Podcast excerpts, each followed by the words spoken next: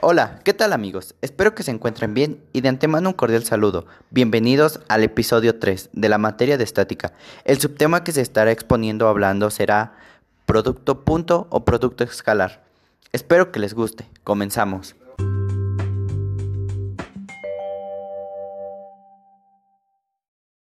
A todos, es un gusto estar aquí. Hoy vamos a hablar sobre el producto punto o producto escalar, donde tenemos que el producto punto de dos vectores tiene muchos usos, incluida la descomposición de un vector en componentes paralela y perpendicular a una línea dada, así como la determinación del ángulo entre dos líneas en el espacio.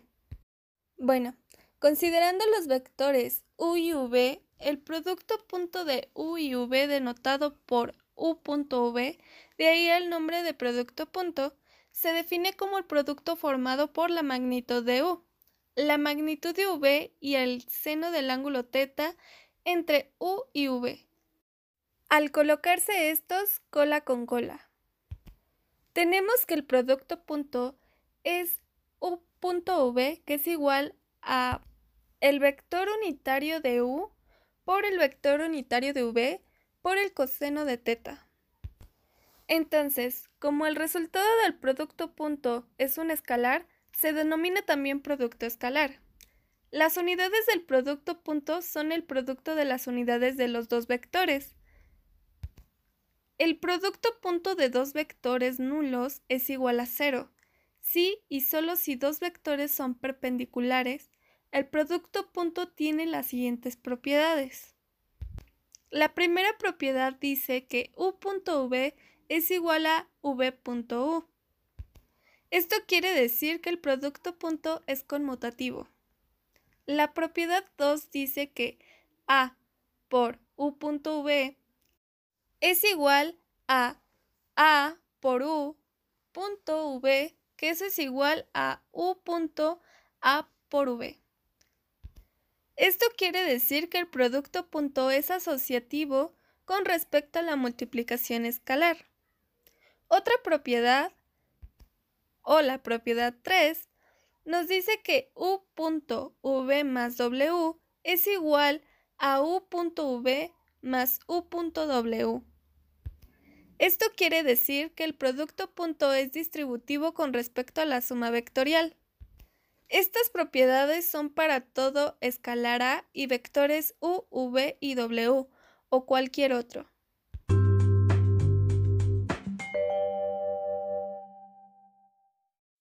¿Qué tal, Joram? ¿Cómo te encuentras? ¿Qué tal amigos? Me encuentro muy bien, gracias. Y pues el producto punto en una función de componentes, en ello obtendremos una ecuación que nos permitirá determinar el producto punto de dos vectores si se conocen sus componentes escalares. Esta deducción también nos dará una ecuación para calcular el ángulo entre los vectores. Para esto ocupamos dos fórmulas, la cual la primera es la de el producto punto es asociativo con respecto a la multiplicación escalar y el producto punto es distributivo con respecto a la suma vectorial.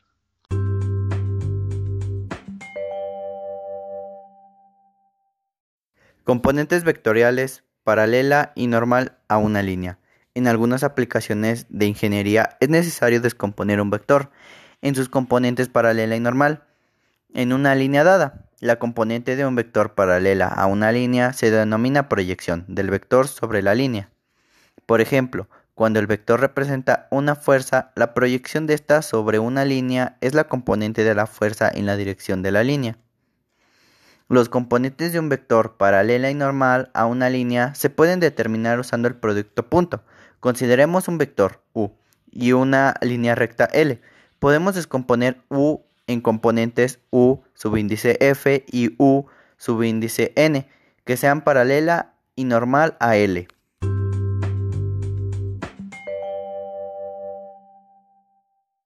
Bueno, la componente paralela en función del ángulo θ entre U y la componente U subíndice P, la magnitud de U subíndice P es el vector unitario U subíndice P es igual a vector unitario u por el coseno de teta. Bueno, Si E es un vector unitario paralelo a L, entonces el producto punto de E y U es E.U, que es igual al vector unitario de E por el vector unitario de U por el coseno de teta, que es igual al vector unitario de U por el coseno de teta. Para obtener la componente paralela, o sea, U subíndice P, es el vector unitario de U subíndice P, que es igual a E, que es nuestro vector unitario, punto U.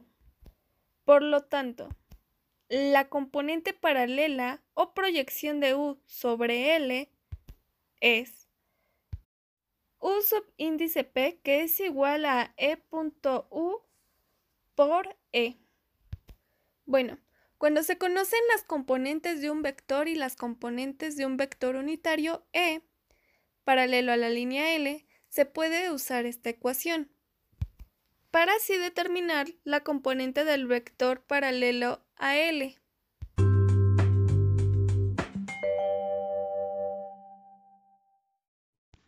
La componente normal, una vez que se ha determinado la componente paralela, se puede obtener la componente normal mediante la relación U es igual a UP más UN o UN es igual a U menos UP.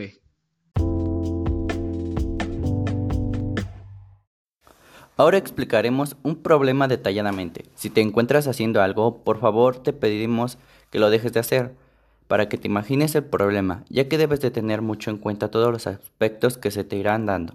Si es posible anotar los datos en una libreta u hoja de papel, a continuación nuestra compañera Mariana explicará el problema. Y bueno, para que se pueda entender un poco más este tema, vamos a, dar un ejemplo donde tenemos eh, en un plano en 2D tenemos nuestro punto O que está que vale 0, que tanto en Y como en X vale 0. Tenemos también nuestro vector R que tiene una magnitud de 8 pies. Este vector R está colocado de nuestro punto O respecto al eje de X, lo cual quiere decir que solo tiene valor en X. En la cola de este vector empieza una fuerza con dirección hacia arriba de 100 libras y que tiene un ángulo de 60 grados con respecto al vector R. Bueno, tenemos dos formas de poder resolverlo. La primera es que como conocemos las magnitudes de R y F y también el ángulo entre ellos, al colocarlos cola con cola, podemos determinar R.F directamente a partir de la definición. Entonces tenemos que R.F es igual a el vector unitario de R por el vector unitario de F por el coseno de teta, que este es igual a la magnitud de R por 100 por el coseno de 60 grados, que este es igual a 400 libras pies. Otra forma de solucionarlo es determinando sus componentes escalares de R y F y usar la ecuación donde f es igual a 100 coseno de 60 grados y más 100 seno de 60 grados j. Por ende, el producto de R y F es R.F, que es igual a R subíndice X por F subíndice X más R subíndice Y por F subíndice Y más R subíndice Z por F subíndice Z. Que esto es igual a 8 por 100 coseno de 60 grados, que estos valores son tomados en el eje de las X, más 0, ya que nuestro vector R no tiene valor en Y, por 100 seno de 60 grados, que esto es igual a 400 libras pies.